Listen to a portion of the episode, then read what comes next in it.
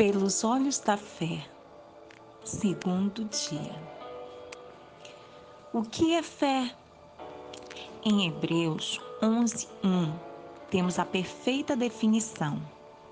Ora, a fé é a certeza de coisas que se esperam, a convicção de fatos que não se veem. Na Bíblia encontramos vários exemplos de fé, e aqui quero ressaltar o de Abel, Enoque, Noé, Abraão, Isaac, Jacó, Sara e vários outros. Estes tomaram para si a promessa e, por meio dos olhos da fé, as viram se cumprir. Sim, somente pelos olhos da fé, pois em todos esses casos aqui citados, morreram na fé, sem ter obtido as promessas, vendo-as, porém, de longe e saudando-as, e confessando que eram estrangeiros e peregrinos sobre a terra. Hebreus 11, 13. Deus prometeu a Abraão que sua descendência seria como as estrelas do céu.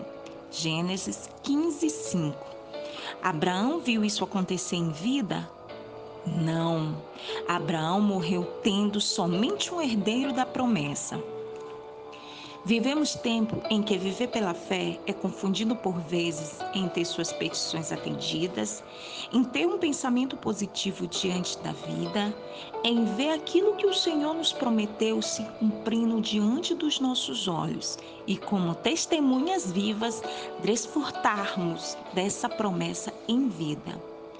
Somos por vezes como meninos mimados que queremos nossos pedidos atendidos Assim como em desenho, onde basta pedir a lâmpada mágica e o gênio prontamente nos atende.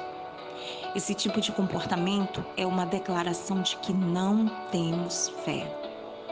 A palavra de Deus em Efésios 3:20 nos diz que Deus é poderoso para fazer infinitamente mais do que tudo quanto pedimos ou pensamos, mediante seu poder que atua em nós. Essa declaração é a prova de que o Senhor pode fazer muito mais do que atender nossos meros pedidos, pois o Senhor sabe o que é melhor para cada um de nós. Somos estrangeiros e peregrinos sobre a terra. A nossa morada não é aqui. Vamos ter os nossos pedidos atendidos pelo Senhor? Sim, mas conforme a sua boa, perfeita e agradável vontade pois Ele é onisciente soberano. Como você está exercitando sua fé? Que possamos viver a nossa vida com uma fé inabalável no Deus que nos formou e se deu por nós como sacrifício vivo. Para mim para você, sobrou a melhor parte, a de confiar que ao terminar nossa carreira, nossa passagem por essa terra, possamos, assim como Paulo, Combati o bom combate, acabei a carreira, guardei a fé. Timóteo 2, 7.